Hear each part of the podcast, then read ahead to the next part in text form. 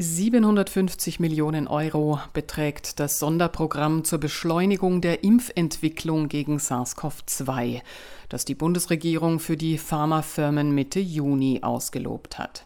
Nun sinkt die Bereitschaft der Bürger in ganz Europa, sich gegen SARS-CoV-2 impfen zu lassen.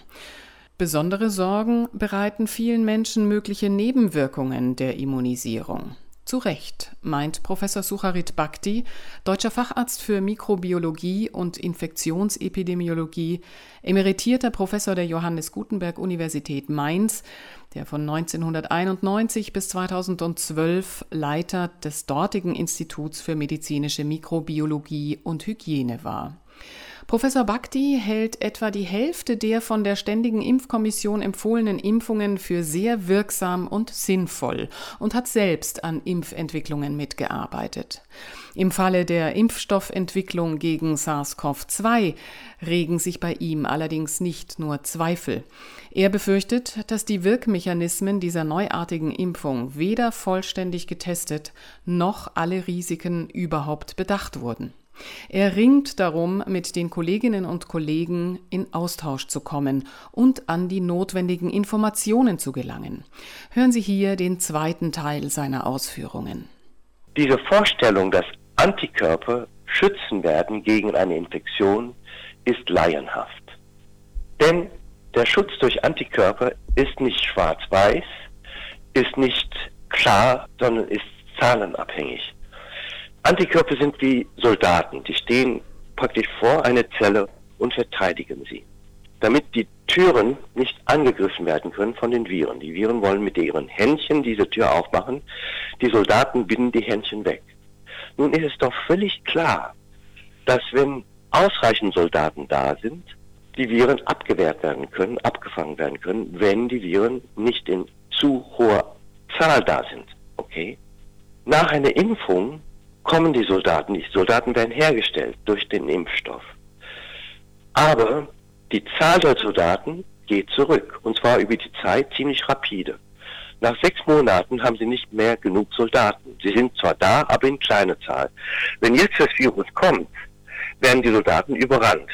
Das ist der Grund, weswegen so viele Impfungen aufgefrischt werden müssen. Mhm.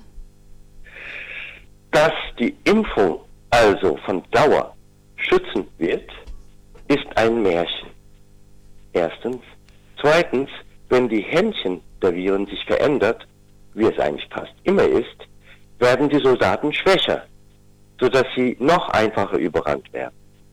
Deswegen ist die Vorstellung, einen Impfstoff zu entwickeln, der die Zahl der Soldaten in die Höhe stellen lässt und dass man dann geschützt wird und dass dieser Schutz nachvollziehbar sein wird, wenn man Immunitätsnachweise macht, ist völlig irre. So. Aber mit der normalen Impfung äh, ist doch genau das vorgesehen. Und, ja, das, und deswegen ist die normale Impfung von vornherein Unsinn. Im Fall von Virusinfektionen wie SARS-CoV-2 eine ist, sind es eine Unmenge von Viren, die auf einmal abgefangen werden müssen, beschreibt es Professor Sucharit Bhakti. Wenn ein Bakterium, ein Wundstarkrampferreger oder Diphtheriebakterium in den Körper kommt und anfängt, sein Gift herzustellen, ist die Menge an Gift so klein, dass das Gift die Antikörper nicht überwinden kann, da die Antikörper in der Mehrzahl sind. Das sei der Grund, warum Impfungen gegen Bakteriengifte sehr gut seien. Zurück zum Virus SARS-CoV-2. Und die normale Impfung ist Unsinn, weil das ganze Konzept unsinnig ist. Erstens. Zweitens ist Unsinn, weil auch die normale Impfung, auch nicht mit mRNA, immer Risiken birgt, die man nicht absehen kann. Man weiß gar nicht, was passieren wird, wenn man diesen neuen Impfstoff nimmt. Das ist bei der Schweinegrippeimpfung vor elf Jahren auch hinlänglich bekannt geworden, dass wenn man anfängt, die Masse zu impfen, also millionenfach, dass Nebenwirkungen da sein können, die man sonst überhaupt nicht vorhersehen kann. Sie wissen ja von dieser Schweinegrippeimpfung, yeah.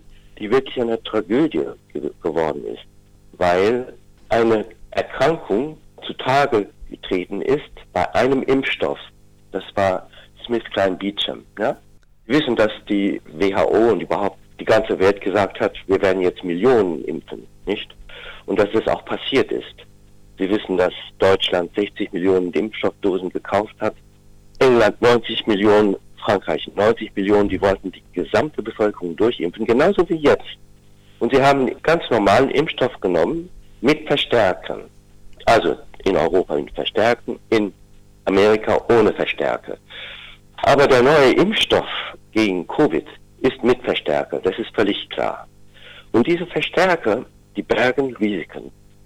So, was passiert ist bei der Schweinegrippeimpfung ist, dass eine Nebenwirkung aufgetaucht ist, was Tausende von Menschen, hauptsächlich Kinder und junge Erwachsene, betroffen hat. Und das war etwas wie die Schlafkrankheit. Narkolepsie. Und zwar deswegen, weil Antikörper gegen dieses Virus, nicht gegen die Händchen, sondern gegen andere Teile des Virus, die auch gleichzeitig produziert wurden, die reagierten mit Zellen im Gehirn und haben sie sie umgebracht. Und deswegen sind diese Menschen lebenslänglich im Prinzip in einer Art Schlafkrankheit. Tausende, weil Millionen geimpft wurden. Diese Impfnebenwirkung konnte man nicht überhaupt vorhersehen, weil nur ein kleiner Teil, im Prinzip einer von 10.000 Impflinge ist erkrankt. Aber da sie so viele Millionen geimpft haben, ja, sind dann über na, fast 2000 Menschen erkrankt und das hat also eine Prozesswelle eingeleitet und Schadensersatz in Milliardenhöhe. Und das war nur eine von vielen Nebenwirkungen, die diese Schweinegrippe-Impfung hervorgerufen hat. Dasselbe steht uns jetzt bevor, weil in dem Moment, in dem man Massenimpfungen durchführt mit einem neuen Impfstoff, der nicht geprüft werden kann, weil sie müssen sehr, sehr viele Leute impfen, bevor diese Nebenwirkungen überhaupt bekannt werden.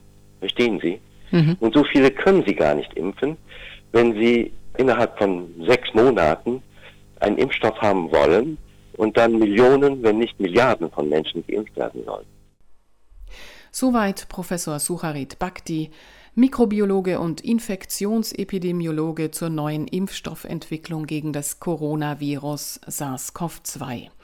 Zu seinen Bedenken wird es in dieser Reihe noch einen weiteren Beitrag geben, nachdem wir den Pharmakologen und Toxikologen Stefan Hockertz zu Wort kommen ließen. Alle Beiträge sind auf unserer Homepage www.radiomünchen.net abzurufen.